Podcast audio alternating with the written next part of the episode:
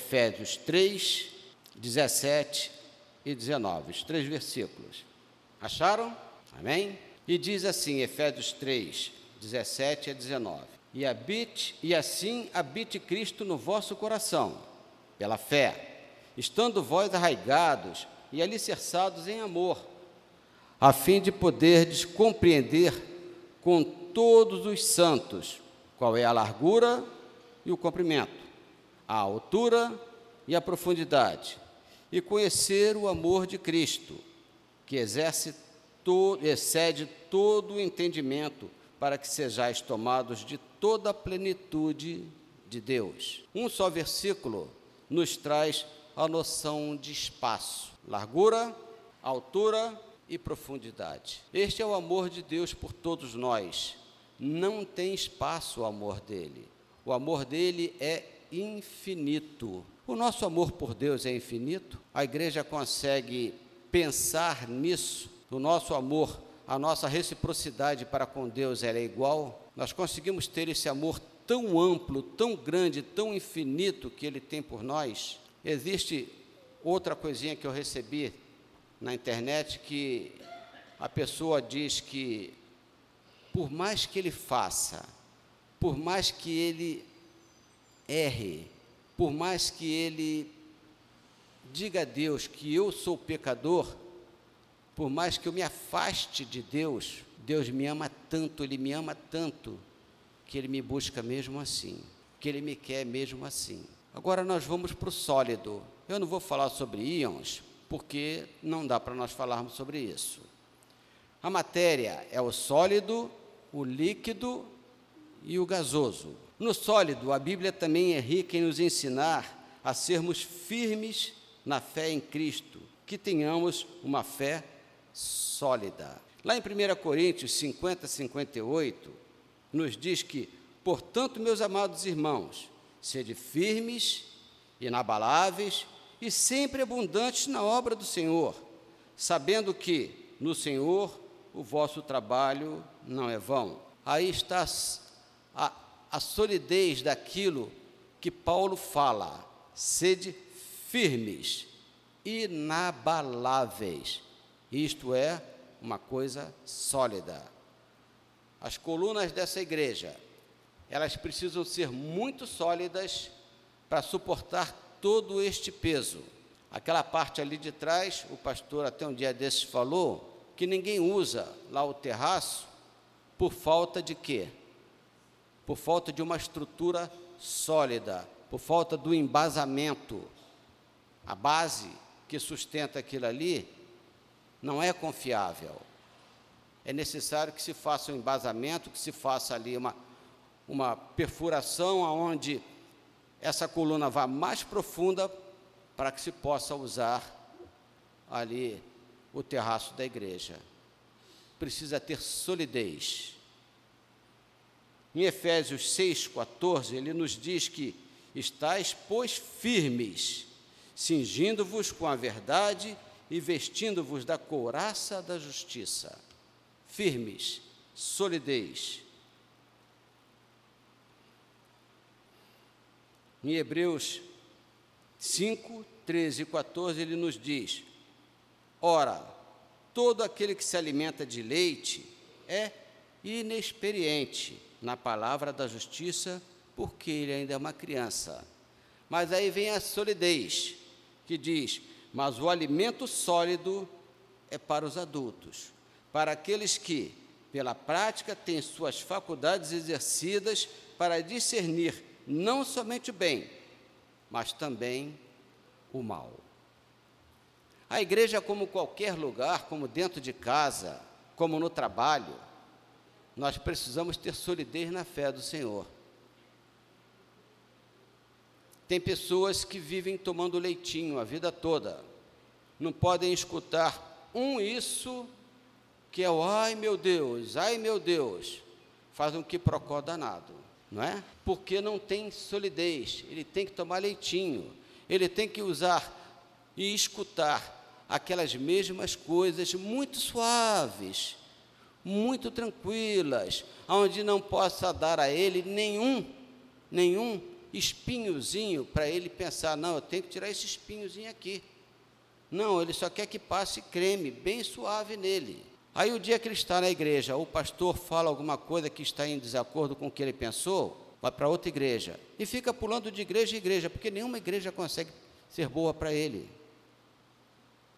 Ele não consegue ver que nós aqui somos muitas pessoas e que nós não pensamos iguais de jeito nenhum. Que o pastor está aqui falando não está agradando todo mundo, mas está agradando alguém, com certeza. Um dia na Igreja Batista de Vila da Penha, o pastor Sebastião, que era uma pessoa muito, muito assim, sisuda, ele não permitia nada no púlpito. Eu não sei o que, que deu nele, que ele permitiu um rapaz muito pobre, muito pobre, com linguajar muito pobre, de pouquíssima cultura, ir ao púlpito. E aquele rapaz falou palavras muito assim, sem, sem nexo, assim com um português muito pobre.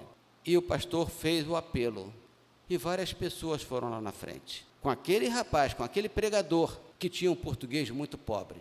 Eu me perguntei, mas Deus, como é que pode? O rapaz falou de uma maneira tão pobre foi tanta gente lá na frente. Porque Deus usa a quem Ele quer, a hora que quer e da maneira que quer. Por isso que aquele rapaz, com aquela pregação tão pobre, sem nenhum conhecimento, levou algumas pessoas à frente. Então nós temos que ter maturidade, nós temos que ter solidez para estarmos aqui na casa de Deus. Ele nos quer firmes, sólidos na Sua presença. Ele quer que a nossa fé seja uma fé sólida.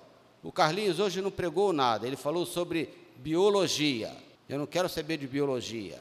Não, mas eu estou falando sobre biologia porque ela está inserida na palavra de Deus. Deus permitiu Deus quer que tudo que exista no mundo pertence a Ele e é dele. No líquido, o líquido acho que é uma das coisas mais ricas que a Bíblia tem.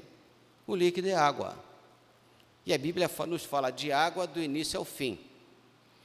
E a coisa mais clássica para a gente falar, talvez seja essa, ou uma das mais clássicas, uma das que eu mais gosto, é lá em João 14. João 14, oh, João 4, 14. João 4,14 nos diz que aquele, porém, que beber da água que eu lhe der, nunca mais terá sede. Pelo contrário, a água que eu lhe der será nele uma fonte a jorrar para a vida eterna. Cristo está falando isso para a mulher samaritana, que ela foi buscar água e o Senhor pediu a ela: dá-me água. E ela pergunta: Ué, mas o Senhor um judeu pedindo água para mim, uma mulher, uma samaritana. E o Senhor responde para ela: Você não sabe quem está te pedindo água, porque se eu lhe der a água que eu tenho para lhe dar, você nunca mais terá sede, e esta água irá jorrar continuamente de você. O Senhor está dando este líquido para todos nós. O Senhor dá este líquido para todos nós desde a fundação do mundo porque antes de nós estarmos aqui, ele já sabia que nós estaríamos aqui hoje. Deus já sabia que eu seria convidado para estar aqui hoje, para dizer para vocês: bebam deste líquido maravilhoso, que é a água da vida. E a água da vida é Jesus. O estado gasoso também é muito rico, mas como a palavra gasoso não vem escrito na Bíblia, a Bíblia vem escrito o que na, em várias e várias e várias passagens. O que que a água evapora, sobe e se torna o quê? Porque a água evaporada é ela estando no estado gasoso, ela se torna em nuvens. A nuvem é o estado gasoso. A Bíblia também nos mostra várias passagens que falam sobre as nuvens, que é o estado gasoso da água. Em Marcos 9, 7 e 8 nos diz: A seguir veio uma nuvem que os envolveu e dela uma voz dizia: Este é o meu filho amado, a ele ouvi, o ouve. E de relance, olhando em redor, a ninguém mais viram com eles, senão Jesus. É quando Jesus estava no monte e eles viram Moisés e Eli e ficaram meio perdidos. Vamos fazer uma barraca para Eli, vamos fazer uma barraca para Moisés, vamos fazer uma barraca para Jesus. E eles escutam. E a seguir, uma nuvem os envolveu e dela uma voz dizia: Este é o meu filho amado, a ele ouve. E de relance eles olharam para todos os lados e não viram mais ninguém a não ser Jesus. E aí vocês podem procurar N versículos também que fala sobre as nuvens. Assim como eu usei os três, essas três divisões para enriquecer um pouquinho aquilo que Deus criou, mostrando nele a triunidade: Deus Pai, Deus Filho, Deus Espírito Santo. Agora eu vou mostrar um final para vocês que não tem nada a ver com isso aqui, não tem nada a ver com o que eu falei, mas eu apenas vou mostrar um final usando três: três pecados e três bênçãos maravilhosas. É um final que eu gosto muito que eu já fiz algumas vezes nas igrejas. Nós vamos abrir lá em Lucas. Agora nós vamos, agora nós vamos ler a Bíblia, todos nós. Lucas 22, versículo 34. Acharam? Lucas 22, 34. Mas Jesus lhe disse: Afirmo-te, Pedro, que hoje três vezes negarás que me conheces, antes que o galo cante. Vocês viram como é que eu saí de um, de um lugar para outro? Eu estava falando aqui da triunidade de Deus na matéria, é? na música, nisso e naquilo. E agora mudei para o pecado. Cristo falou para Pedro: Você hoje vai me negar três vezes. E nós vamos então lá no versículo 54 a 62. Aí eu vou pedir para a igreja ler. Eu leio o versículo, a igreja lê outro, tá? 54 a 62. Podemos? Então, prendendo-o o levaram e o introduziram na casa do sumo sacerdote. Pedro, que seguia de longe, entre mentes de uma criança, vendo-o assentado perto do fogo, fitando-o, disse: Este também estava com ele. Pouco depois, vendo o outro, disse: Também tu é dos tais. Pedro, porém, protestava: Homem, não sou. Mas Pedro insistia: Homem, não compreendo o que dizes. E logo, estando ele ainda a falar, cantou o galo. Então Pedro saiu dali, chorou amargamente. Pedro negou a Jesus ali, naquele momento, três vezes. Quantas vezes nós negamos a Jesus por dia? Todos nós, dentro de casa, no trabalho, na rua. Todos nós negamos a Jesus. Aí vem aquela coisa mais linda que a Bíblia tem, uma das coisas mais lindas, que são muitas e muitas e muitas, mas a gente tem sempre aqueles, aqueles versículos que a gente gosta muito, aquelas passagens que nos tocam profundamente. Assim como Pedro negou a Jesus, e nós também o negamos, muitas e muitas vezes, Jesus mostra a Pedro e mostra a cada um de nós todos os momentos da nossa vida. Lá em João 21. João 21.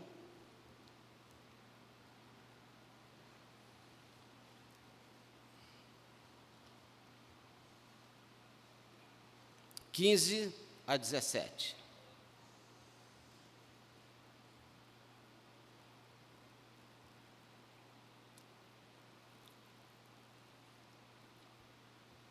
Acharam?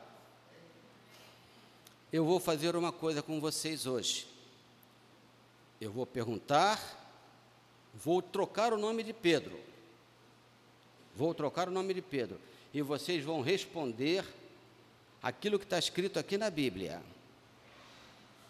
Tá bom? Vocês me entenderam? Eu vou, em vez de usar a, a, o nome de Pedro, vou usar um outro nome. E vocês vão responder. Depois de terem comido, perguntou Jesus à Igreja Presbiteriana de Irajá: Igreja Presbiteriana de, Irajá, ama-me mais do que estes outros? Respondam. Sim, Senhor. Responda o versículo.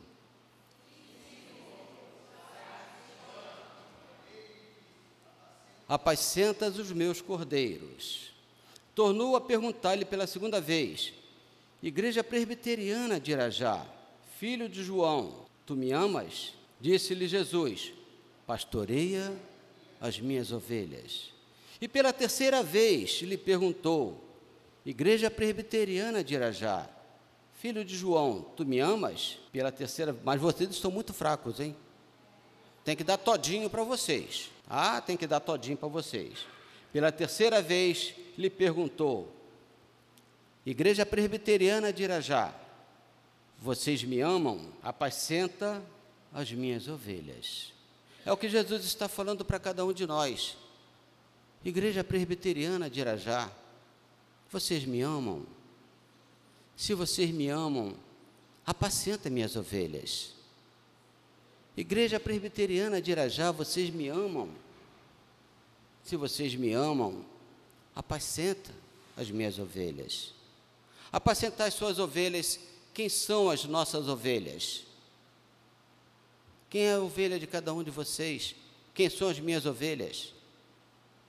Apesar de nós sermos ovelhas um dos outros, Deus está falando para mim, Carlinhos, tenha muito amor ao teu xará, ao Peixoto, porque ele é flamenguista. E eu tenho que ter. Carlinhos, tenha amor a todos que estão aqui na igreja. E eu tenho que ter. Mesmo que aquela pessoa aqui na igreja não goste de mim, me olhe assim meio atravessado, que a gente sabe quando alguém olha para a gente assim, dá aquele bom dia assim do, do obrigação, bom dia, não é? A gente sabe disso, que isso acontece em qualquer lugar. Eu estou falando aqui da igreja, mas isso é em qualquer lugar. É no trabalho, é na rua. Deus está falando, apacenta minhas ovelhas. Apacenta. Deus está falando para vocês, está falando para mim, Carlinhos, quando chegar em casa, apacenta minhas ovelhas. Porque em casa eu tenho minha esposa, 40 anos juntos. E de vez em quando a gente tem que apacentar. E ela precisa também escutar a Deus e falar para mim: Vilma, apacenta minhas ovelhas. E Ele está falando para cada um de vocês: apacenta minhas ovelhas. É o lugar melhor para nós apacentarmos as nossas ovelhas, é dentro de casa. Porque são as ovelhas mais importantes que nós temos. São os nossos cônjuges, os nossos filhos, os nossos irmãos, os nossos parentes, aqueles a quem nós dividimos o nosso, a nossa casa. Apacenta as minhas ovelhas. Apacenta as minhas ovelhas, igreja. Ele está mandando. Também eu te digo, Pedro, que tu és pedra, e sobre esta pedra edificarei a minha igreja e as portas do inferno não prevalecerão contra ela. Então eu também te digo, igreja presbiteriana de Irajá, vocês são pedra, todos vocês são pedras. E sobre esta pedra que cada um de vocês são, eu, eu edificarei a minha igreja, e as portas do inferno não prevalecerão contra ela. Se cada um de vocês forem pedra, sólido, pedra, aquilo que Cristo está mandando que nós sejamos, pedra, nada, nada, nada vai interromper a nossa vida para com Ele, nada irá nos atrapalhar. Igreja Presbiteriana de Irajá, sejam pedra, assim como Pedro foi. Mas Pedro só conseguiu ser pedra lá no final, quando ele entendeu tudo, porque antes não. Antes ele andava dando topada toda a vida. Assim como nós, damos topada sempre. Mas busquemos ser lapidados, busquemos ser esta pedra que precisa ser lapidada, que está sendo lapidada todos os dias pelo nosso Deus. Trinidade, Deus Pai, Deus Filho, Deus Espírito Santo. O pecado do homem. Apacenta minhas ovelhas, apacenta minhas ovelhas e apacenta minhas ovelhas. É o que Cristo quer a cada um de nós. Pai, aqui estão os teus filhos, necessitados, Senhor, da Sua palavra, necessitados, Senhor, de estar contigo. É o que nós te pedimos, que o Senhor nos abençoe, em nome de Jesus. Amém, Senhor.